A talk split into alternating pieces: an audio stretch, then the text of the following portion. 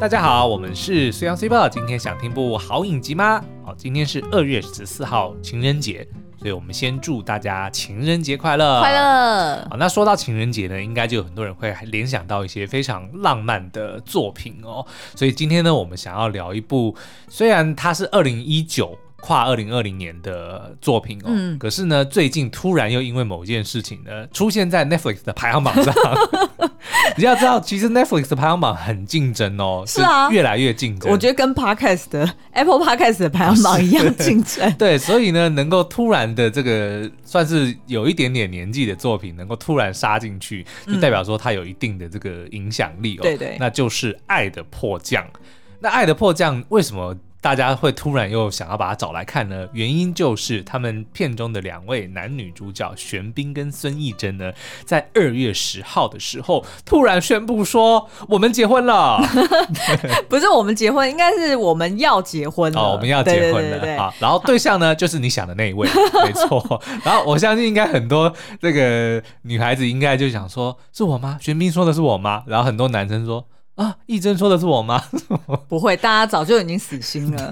而且呢，他们其实已经讲的非常的直白，嗯、而且还讲的蛮浪漫的哦。像是那个孙艺珍啊，他就直接在一个节目上面就说，他认为他现在的爱情，嗯，就是初恋。哦，好会说话，超会说，因为大家都马知道说他们根本就不是初恋嘛。然后呢，他也有提到说，就是他的这个官方的 Instagram，他上面有写说，啊，这一切都。都发生的好自然，嗯，但是呢，这个就是命运。只要和他待在一起，我就觉得很温暖，被保护着。请跟我们一起祝福我们未来的开始。我觉得这根本就是延续了那个影集里面的剧情，甚至直接这些拿来套进影集里当台词都。都毫无违和感，对啊，对啊，所以像玄彬呢，他自己他自己有一个他官方的这个声明哦，嗯、他就提到说呢，就是我和总是逗我笑的他约定好了。对不对？因为的确在剧中，是影视里的确是很搞笑。对，然后 这个玄彬所饰演的这个郑赫，就是因为他是个军人嘛，对对对，对，就不苟言笑。然后的确呢，我们的这个义珍在剧里面叫世礼哦，嗯、就是。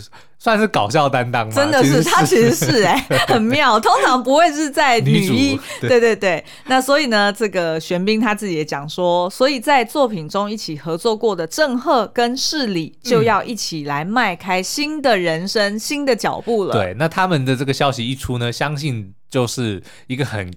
怎么讲？非常矛盾的情形就出现了，就是一堆心碎的声音的同时，大家忍不住拍手叫好，对不对？就是心碎声加上掌声。好，那呃，所以呢，他们其实也有呃，就是也蛮多媒体在讨论啦，因为其实他们呃都各自要准备四十岁了嘛，然后他们其实，在相识的过程中，其实就一直都有绯闻传出来，但是也都没有被证实，然后是一直到。去年就二零二一年年初的时候，然后被媒体曝光了之后，他们两个才正式官方就是正式呃证实说他们的确是有在谈恋爱。嗯、那他们呢，在呃这个影集当中，我们大家相信在当时在追的人应该都觉得说，天哪，这两个角色实在是火花。爆表、欸！我跟你讲，那个时候其实我都还没有，就是对韩剧没有这么的热衷哦。嗯嗯、我看到他们的表演，我就讲说，这两个要是私底下没有私情。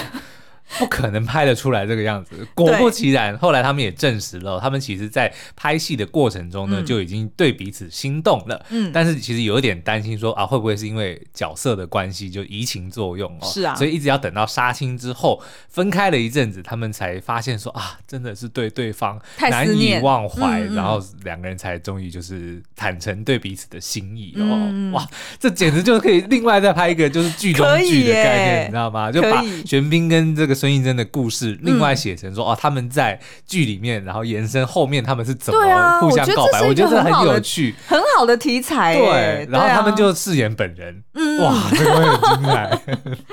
好，那但是呢，《爱的迫降》这出影集，它不是只有爱情作为核心哦，嗯，其实我们还很喜欢它探讨所谓的自我转变的这个议题上。那因为它的故事是设定南韩人。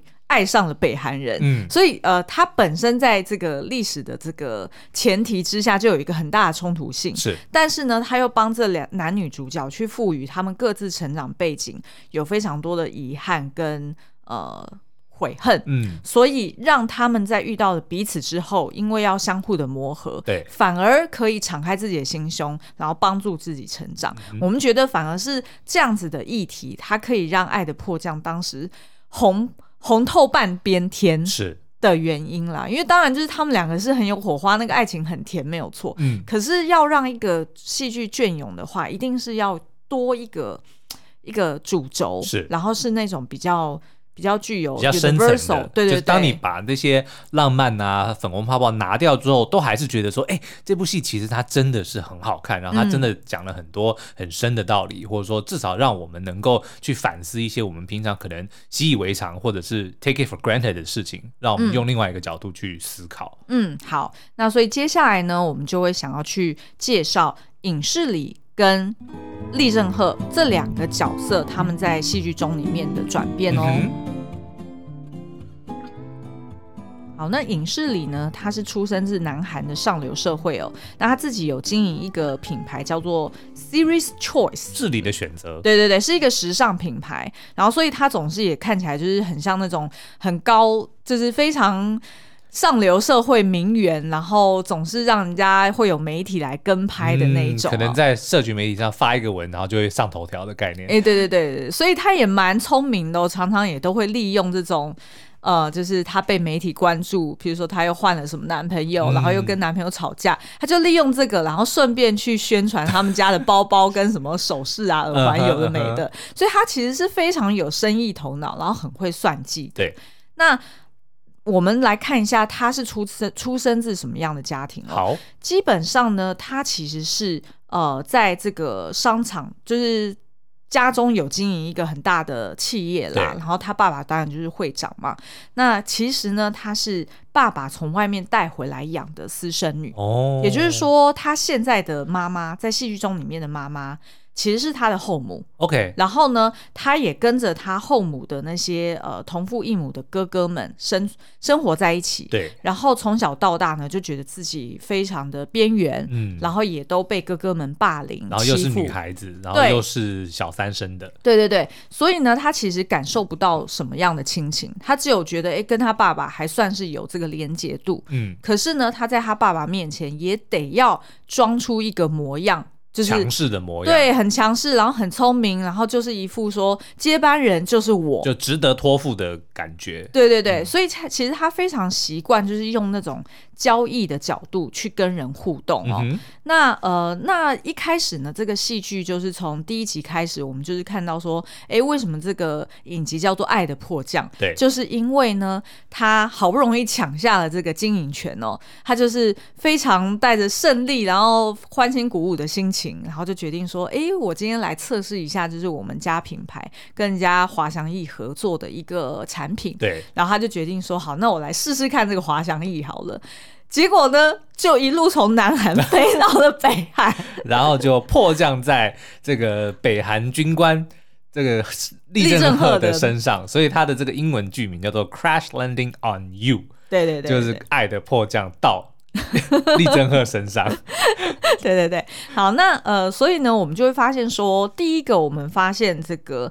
呃，影视里的特色就是他非常会算计哦，嗯，所以当他就是被迫降到这个北韩之后呢，我们就会发现，哎，他当时是先困在树上嘛，对，然后立正赫在树下嘛，然后就当然就是举枪啊，然后非常的对峙啊，就觉得说，哎，你是南韩间谍，对对对对，所以他那时候就说了一大堆谎，因为他要自保嘛，嗯、然后他也就是呃一副就是。意思就是说，我就是想尽办法从这边先逃走再说哈。Uh huh, uh huh. 然后结果没想到呢，当他后来遇到了这个十字路口，他怎么二择一的机会呢也都会选错，居然还往回跑，然后继续跑到北韩，然后还跑到人家的镇上，我就越跑越北的意思。对对对，于是呢，他就一路就冲到了李正赫的家，嗯、然后呢，李正赫回来也发现哦，两个人就开始对峙，对。就是。两个人就是互相、哦，没有，我记得那一幕就是李正赫壁咚他，哎、嗯、对，对，对对，但是其实是李正赫的心里说这个是个女间谍，对，然后他说要不要处理她？对，处理嘎？呃，对对对，处理嘎还是不处理嘎？对对对，他就自己在那边挣扎。对，然后呢，但时候那时候李呃那个呃影视里也开始在那边算计嘛，就想说，哦，就是他也是男人嘛，对，所以呢，我只要使出我平常的这种很很。很潇洒，然后很很有自信的模样，嗯、应该就可以吸引他，然后欺骗到他哦。于是呢，我们就会发现说，哎，他就是会很会去算计，对。然后呃，每次呢跟人家呃在呃谈话的时候，也都是在那边计较说，那他会讲出这句话背后的动机是什么？嗯、那我要怎么去回应他呢？是，所以。呃，应该算是这一，当他遇到这一群北韩人之后，他才真正理解到说，哎，还真的有这样子的一个地方，嗯、是大家是真心在讲话的，讲出自己的心里话。是，就是每一句话的背后并没有别的目的跟意义。嗯嗯，好。那第二个我们看到他的特色呢，就是呃，他本来是那种很习惯冷漠，然后戴上面具的，对，因为他得要在这个家庭里面，他得要自保嘛。那我们就发现说呢，其实随着剧情展开啊，其实影视里他曾经在瑞士想要自杀，嗯，他想要轻生，对，因为他就觉得说他活在这个世上好像没有感受到任何的爱，对，然后只有身边充满的只有冷漠，所以呢，他其实对人总是保持着距离，然后呃，只有在必要的时候他才会，嗯、呃。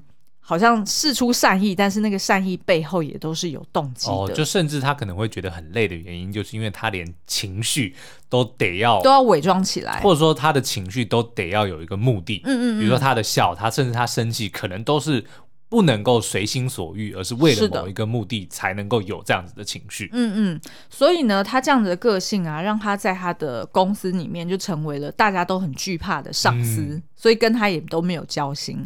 然后呢，在感情关系里面，他也当然就是男朋友一个换一个嘛。对然后人家也都就是可能也是因为他的家庭背景，或者是因为他自己很成功，嗯、然后所以会靠近他。所以他也其实对那些人也都抱有一种，就是说你也是为了某为了某个东西、某件事情，你才跟我好的。对对对，嗯、没错。所以呢，呃，以前呢、啊，就是譬如说，像剧情里面就有演到说，像他以前在圣诞晚会的时候，还会强迫属下要加班，嗯、然后也觉得说，为什么圣诞节凭什么我做上司的我还要送礼物给别人？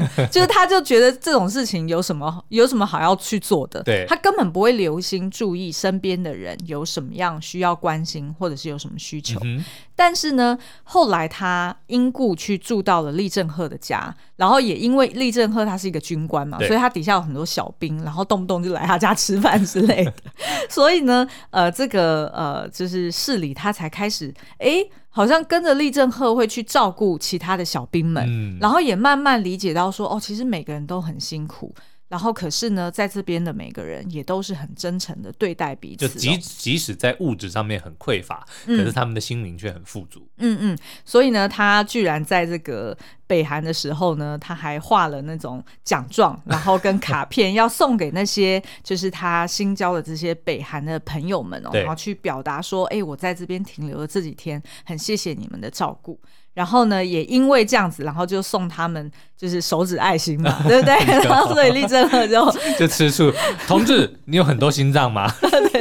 不懂是什么意思。对对好，那所以我们就看到说，哎，就是影视里啊，他。呃，在跟李正赫还有这群北韩的朋友们互动之后呢，就发现，哎，他从原本很爱算计，然后很冷漠的一个个性，嗯、慢慢的就是敞开心胸，然后学会了去关心身边的人。哦、那真正教会他由恨转爱的。那当然就是我们的男主角这个李正赫系喽，李正赫系。好，那呃，这个影视里啊，他其实就是呃，有一度他后来就是回到了成功回到了南韩嘛。嗯、然后他本来是想说，哎，他从北韩好不容易就是回到家中，那消失了这么久，他本来以为家人们都会因为欢迎他回来，对对对，结果没想到呢，他发现他大嫂还去他家搜刮过这个钻戒，哇！这真的很扯。然后呢，他还有一个哥哥，居然还知道说，哦、呃，他当初本来就被抓到北韩，嗯，然后呢，却没有就是发动这个、就是、救援行动，对救援行动，然后还就是希望他就留在北韩，不要回来算了。嗯、所以他其实是非常的心碎，对，因为本来你想想看嘛，他本来好不容易在北韩经历了这一段冒险之后，敞开了心胸，然后变成一个更柔软的人，对，回到南韩，可是却又提醒他说，他身边的这些南韩的家人们，嗯。又是用同样的方式对待他，然后我们反而更能够理解，就从观众的角度说，为什么当初市里会被养成这样子的个性，真的是其来有自哦。嗯嗯嗯。那即使市里已经做出了转变，但是迎接他的却是这些。豺狼虎豹的家人，对，没错，所以有一度就是市里其实也放弃了，就是又会变成说，是不是我又要回到以前那样子，我才能够对付这些人，对，然后我才可以保护自己，嗯、所以他其实就更加思念那一群在北韩的朋友们，尤其是李正赫嘛。那结果呢？当然我们就知道说，哎，剧情走到比较后段哦，就是李正赫系还是追到了南韩，对，因为他要保护他嘛，他担心市里有任何就是潜在的所以呢，呃，当他来到南韩之后，他就发现说，哦，原来市里的家人们是这个模样。嗯、可是呢，因为呃，李正赫算是在一个充满爱的家庭里面长大，虽然他爸爸是比较严格一点，但是还是这个家族里面还是有爱的。所以李正赫呢，他就提醒了市里说，如果呢，你心中总是记得你要恨谁，然后你就很专心的去恨那些人的话，嗯、那你心中反而只是带给你更多的恐惧跟痛苦而已。嗯、因为你必须就是武装自己嘛，所以呢，他就跟他提醒说，其实你应该要去放下对他们的恨，嗯、因为你可能没有办法改变他们，那你就只能让自己过得更好，就是把心思花在那些值得的人身上。对，没错。嗯、那其实我们就觉得说，哎，爱的迫降，它这个名字其实。真的取得蛮好的，除了我们刚刚前面提到说，哎，他真的是实质上 肉体迫降到 男主角身上，对，对对对。但是呢，事实上他也是在描述说，就是当呃你呃就是像这个影视里，他其实是呃在事业上或者是在他个人成就上面飞得又高又远，嗯。但是呢，当他有这个机会在北韩停留一段时间，然后静下来去醒思他自己。人生一路以来走过来的这些恩恩怨怨，然后跟他对于家人，还还有对他自己的一个呃成长历程的一个想法，他反而是有机会停下脚步，嗯、然后去理解到说，哎，他日后的人生要怎么走，而不是不断的往上去追求。哇，我们之前不是有写过一句话说，嗯。嗯、就算所有的人都只在乎你飞得高不高，还是会有人在乎你飞得累不累。对，没错。嗯、那其实我觉得，对于这个郑赫来说，他就只是在乎说你是不是累了，你是不是辛苦了，要你应该要好好休息一下。对啊，对啊，对啊。嗯，嗯，好，那我们接下来就来聊聊立正赫系的转变吧。嗯、好，那我们先来介绍一下哦，郑赫他是什么样的背景？那其实一开始呢，我们会以为说，哎，他只不过是个小兵哦，就是。呃，就是守在边境里面，然后哎，就是武功特别高强，然后理了一个只有玄彬能够 pull off 的头，真的，这个头真的放在任何人身上都会觉得很怂，他就是帅。好，那随着剧情展开，我们才发现说，哎，原来郑赫其实是出生自这个北韩的高官哦，嗯，因为他爸爸呢就是朝鲜人民军总。政治局局长，反正我们不知道多大，但是一定很大。哎，对对对对对，好像在剧里面他是描述说，哎，这个角色他是仅次于总统的高官哦，哦，所以就是金正恩以下大概就是他了。哎，对对对对。Okay 那但是呢，就是呃，听起来感觉好像哦，他的爸妈也都很爱他，然后他又出生自高官的家庭，可是怎么他看起来总是一副臭脸呢？哦，是，对不对？就是结结石面了。对，但是我觉得这应该就是军人的。怎么讲？就是他们必须养成这样子的个性啊，嗯嗯对不对？我小时候印象中，我爸也是这样，就是，哦、但你看你现在看我爸，哇，完全不一样，超级开朗的，根本，根本不认为他是军人。对，可是我印象里呢，的确就是我都因为常常会，比如说看到他在工作的时候，嗯、或者说从工作刚刚回来，就也是穿着军装，就会觉得让人家感觉说他是一个严肃的人哦。对，但是后来才慢慢发现说，其实那根本就不是他的个性。嗯，也是也是，而且就是毕竟他是。设定在北韩的军、嗯、军军事体系里面嘛，他势必一定要更加的严谨，而且他们是跟全世界为敌。哎、欸，真的，的确是，的确是。但是呢，其实他个人还有另外一个秘密哦，也就是他有一个很呃自己很有爱的哥哥、嗯、哦，利武赫。那其实也是军人，有爱武诶。对对对，没错没错。好，那这个武赫呢，他呃就是。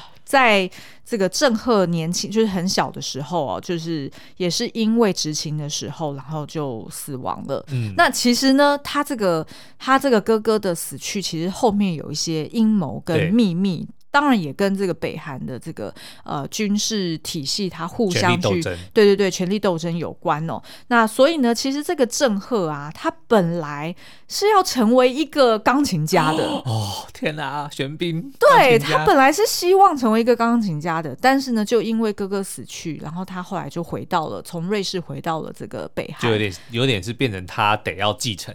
家业的概念，对对对，然后他也会觉得说，哥哥很有可能就是因为我而死，嗯、其实根本不是。对，但是他就会认为说，如果不是因为我要去追求梦想，如果我没有，就是我离没有离开家中，或或许哥哥可能就不会死。他就是这样子去想的，所以其实他是不断的压抑自我，然后也觉得哥哥的死是我的错，所以、嗯、呃，他跟父母的关系也变得比较疏离哦。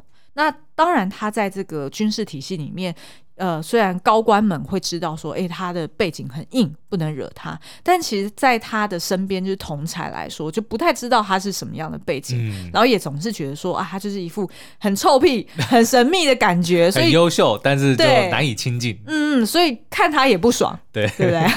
好，那但是呢，当他遇到这个从天而降的隐士里之后呢？哎，这个就是我们的搞笑担当，就不断的 在他面前逗他笑哦，嗯、然后呢，也让他慢慢的敞开心胸，然后也因为影视里本身很有活力嘛，嗯，你看影视里就是就是情绪起伏很大，对，因为他很想回家，停不下来的一个人，对对对，然后一下又去逛菜市场买什么，他觉得名牌衣服啊，嗯、然后一下又这边煮菜要请大家吃饭啊，就是。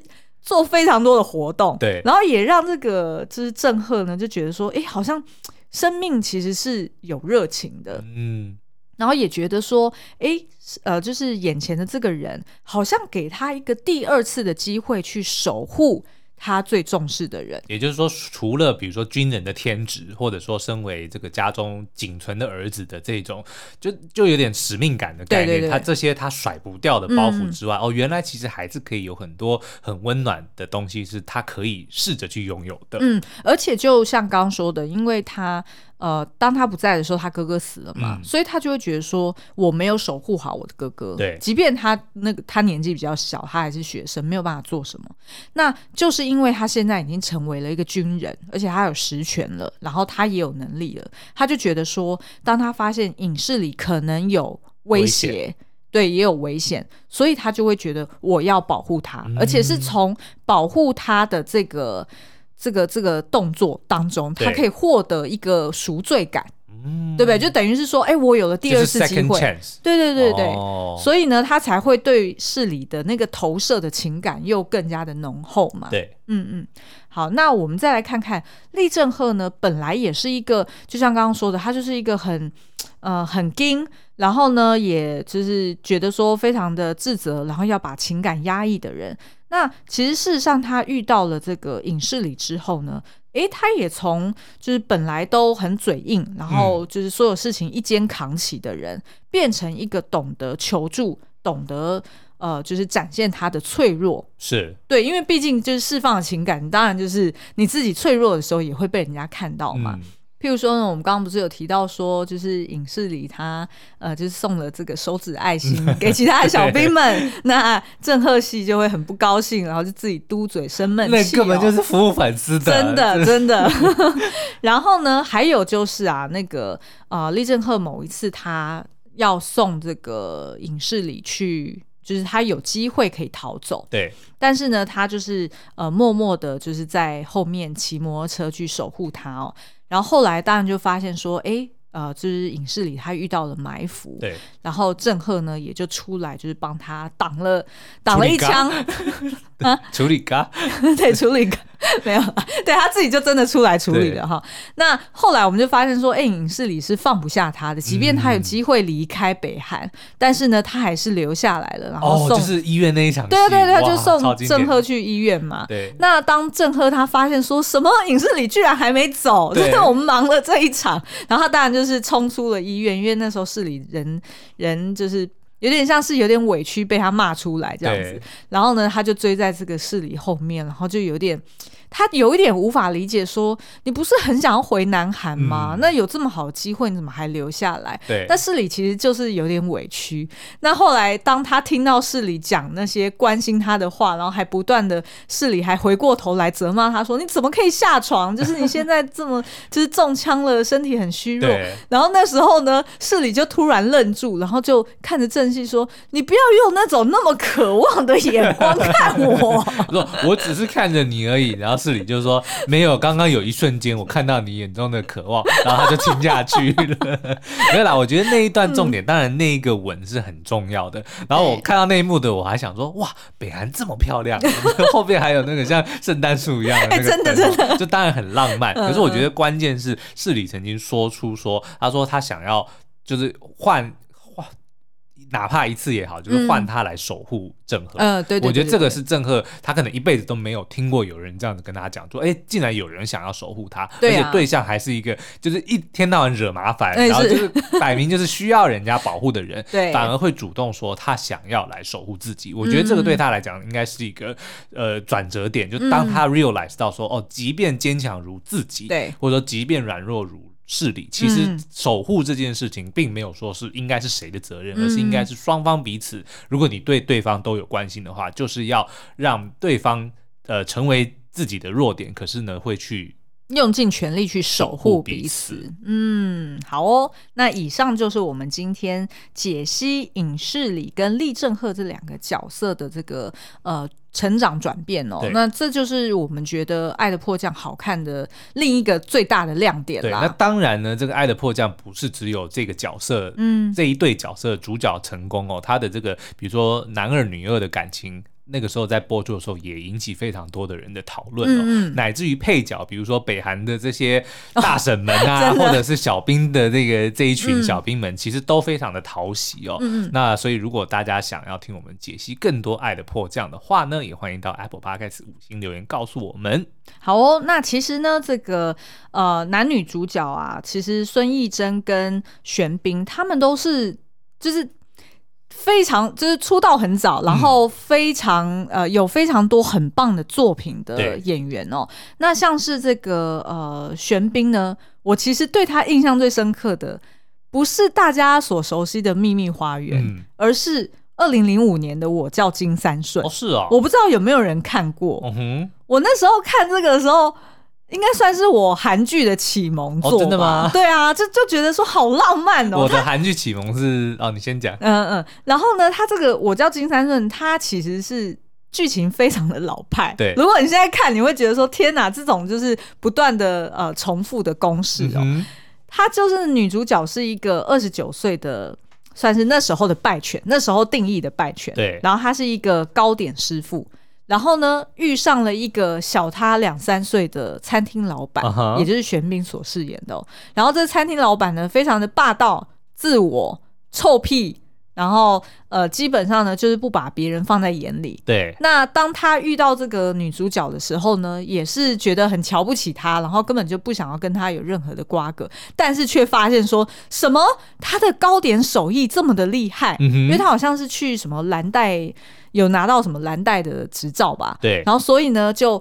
因为为了要重整他自己的这个餐厅事业哦，所以就决定说要邀请这个女主角来到他的餐厅里面帮他驻点做这个糕点师傅。对，那两个人呢也因故呃去协议要谈恋爱这件事情，然后不准让人家知道他们是假谈恋爱哦。然后也就在这个争吵打闹当中发生了真情争议是，然后这里面实在是太多经典的剧情跟台词，我实在我现在随便形容一个，对。这个女主角金三顺呢，她就是你就想象嘛，她是姐弟恋，嗯，然后她其实本身的个性呢是很。很直白，然后很真诚的，大辣辣的。那但是呢，他一旦谈恋爱，他会变成那种非常小女人，然后非常幼稚的。哦、是。然后呢，他后来好不容易跟这个玄彬，就是真的是呃两个人就真的开始谈恋爱哦。结果呢，他就跟玄彬讲说：“哦，我已经列出来了。”呃，我们交往的时候一定要去做的几件事，这不是那个海岸村恰恰恰的剧情吗？我就跟你说，非常老派吧。他其实这是始祖，早就已经在做了。嗯、然后他其中有一个就说，哦，要跟男朋友一起去逛街，买我的小小礼物这样子。然后于是呢，他就跟玄彬，然后去逛那个什么，要买那种发夹还是有的没的。嗯、就玄彬就很不耐烦，就觉得说啊，这是为什么要做这种事情，很无聊。结果呢，他就突然。躺在地上，女主角哦，那个金三顺很大只哦，她很高，就我看起来她在荧幕上跟玄彬差不多高了。她就突然躺在地上，然后耍赖，对，然后就跟那个我们以前的那个广告什么，这不是炸鸡，这不是肯德基这样子，然后她就开始狂踢，然后两只手这边在空中挥舞，就讲说我要买，我要买这个。然后玄彬整个傻眼，然后就赶快买给他，然后赶快牵着他跑。